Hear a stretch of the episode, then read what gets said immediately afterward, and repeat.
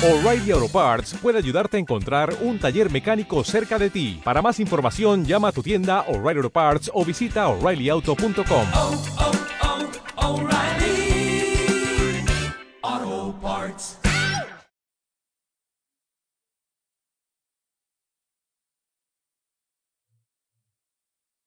Un silbido. Texto Vicente Blasco Ibáñez. Voz Javier Matesanz.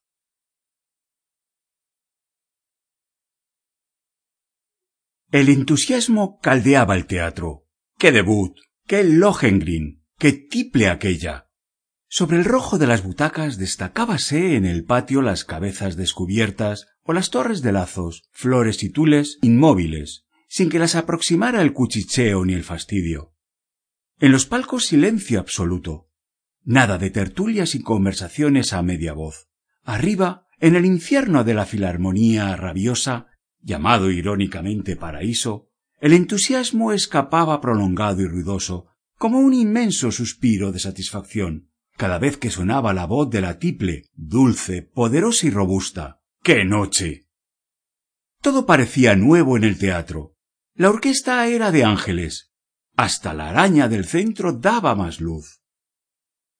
En aquel entusiasmo tomaba no poca parte el patriotismo satisfecho. La tiple era española, la López, solo que ahora se anunciaba con el apellido de su esposo el tenor Franchetti, un gran artista que casándose con ella la había hecho ascender a la categoría de estrella. Vaya una mujer. Legítima de la tierra, esbelta, arrogante, brazos y gargantas con adorables redondeces y los blancos tules de Elsa amplios en la cintura, pero estrechos y casi estallando con la presión de soberbias curvas. Sus ojos negros rasgados de sombrío fuego contrastaban con la rubia peluca de la condesa de Brabante. La hermosa española era en la escena la mujer tímida, dulce y resignada que soñó Wagner, confiando en la fuerza de su inocencia, esperando el auxilio de lo desconocido. Al relatar su ensueño ante el emperador y su corte, cantó con expresión tan vagorosa y dulce, los brazos caídos y la estática mirada en lo alto, como siguiese llegar montado en una nube al misterioso paladín, que el público no pudo contenerse ya. Y como la retumbante descarga de una fila de cañones, salió de todos los huecos del teatro, hasta de los pasillos, la atronadora detonación de aplausos y gritos. La modestia y la gracia con que saludaba enardeció aún más al público. ¡Qué mujer! Una verdadera señora. Y en cuanto a buenos sentimientos, todos recordaban detalles de su biografía. Aquel padre anciano al que todos los meses enviaba una pensión para que viviera decentemente. Un viejo feliz, que desde Madrid seguía la carrera de triunfos de su hija por todo el mundo. Aquello era conmovedor. Algunas señoras se llevaban a los ojos una punta del guante y en el paraíso un vejete lloriqueaba metiendo la nariz en el embozo de la capa para sofocar sus gemidos. Los vecinos se reían. Vamos, hombre. No era para tanto. La representación seguía su curso en medio de los ecos del entusiasmo. Ahora el heraldo invitaba a los presentes, por si alguno quería defender a Elsa, bueno, adelante. Aquel público que se sabía de memoria la ópera estaba en el secreto. No se presentaría ningún guapo. Después, con acompañamiento de tétrica música, avanzaron las damas veladas para llevarse la condesa al suplicio. Todo era broma. Elsa estaba segura. Pero cuando los bravos guerreros brabanzones se agitaron en la escena, viendo a lo lejos el misterioso cisne y su barquilla, y se fue armando en la imperial corte una bataola de dos mil demonios, el público, por acción refleja, se movió ruidosamente, arrellanándose en el asiento, tosiendo, suspirando, revolviéndose para hacer provisión de silencio. ¡Qué emoción! Iba a presentarse Franchetti, el famoso tenor, un gran artista de quien se murmuraba que habíase casado con la López buscando una compensación a sus facultades decadentes en la frescura y valentía de su mujer. Aparte de esto, un maestrazo que sabía salir triunfante con auxilio del arte. Ah. ya estaba allí, de pie en la esfinge, apoyado en larga espada, el escudo embrazado, cubierto el pecho de escamas de acero, irguiendo su arrogante figura de buen mozo festejado por toda la aristocracia de Europa, y deslumbrando de cabeza a pies cual un pescado de plata envuelto en seda. Silencio absoluto. Aquello parecía una iglesia. El tenor miraba su cisne, como si allí no hubiese otro ser digno de atención, y en el místico ambiente fue desarrollándose un hilo de voz tenue, dulce, vagoroso, cual si viniera de una distancia invisible. Mercé, mercé, figno gentile. Pero fue lo que estremeció todo el teatro, poniendo en pie a los espectadores, algo estridente, como si acabara de rasgarse la vieja decoración del fondo. Un silbido rabioso, feroz, desesperado, que pareció hacer oscilar las luces de la sala. Silbar a Franchetti antes de oírle un tenor de cuatro mil francos. La gente de palcos y butacas miró al paraíso con ceño fruncido. Pero arriba la protesta fue más ruidosa. Granuja, canalla, golfo. a la cárcel con él. Y todo el público, arremolinándose, de pie y con el puño amenazante, señalaba al vejete que, cuando cantaba la tiple, metía la nariz en la capa para llorar. Y ahora se erguía intentando en vano hacerse oír. ¡A la cárcel! ¡A la cárcel!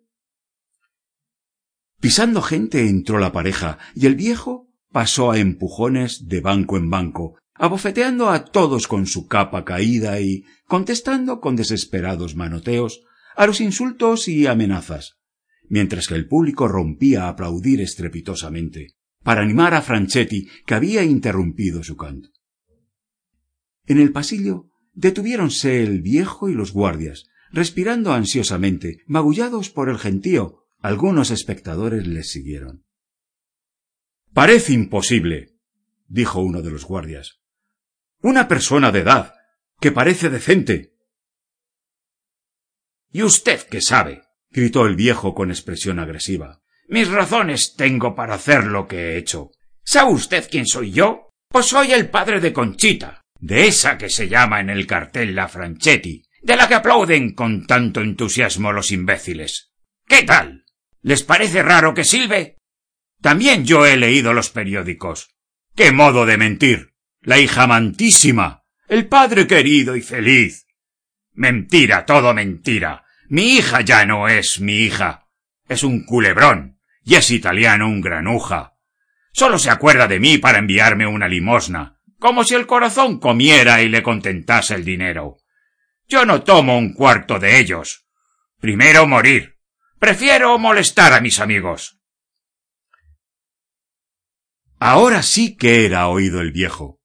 Los que le rodeaban sentían hambrienta curiosidad ante una historia que tan de cerca tocaba a dos celebridades artísticas.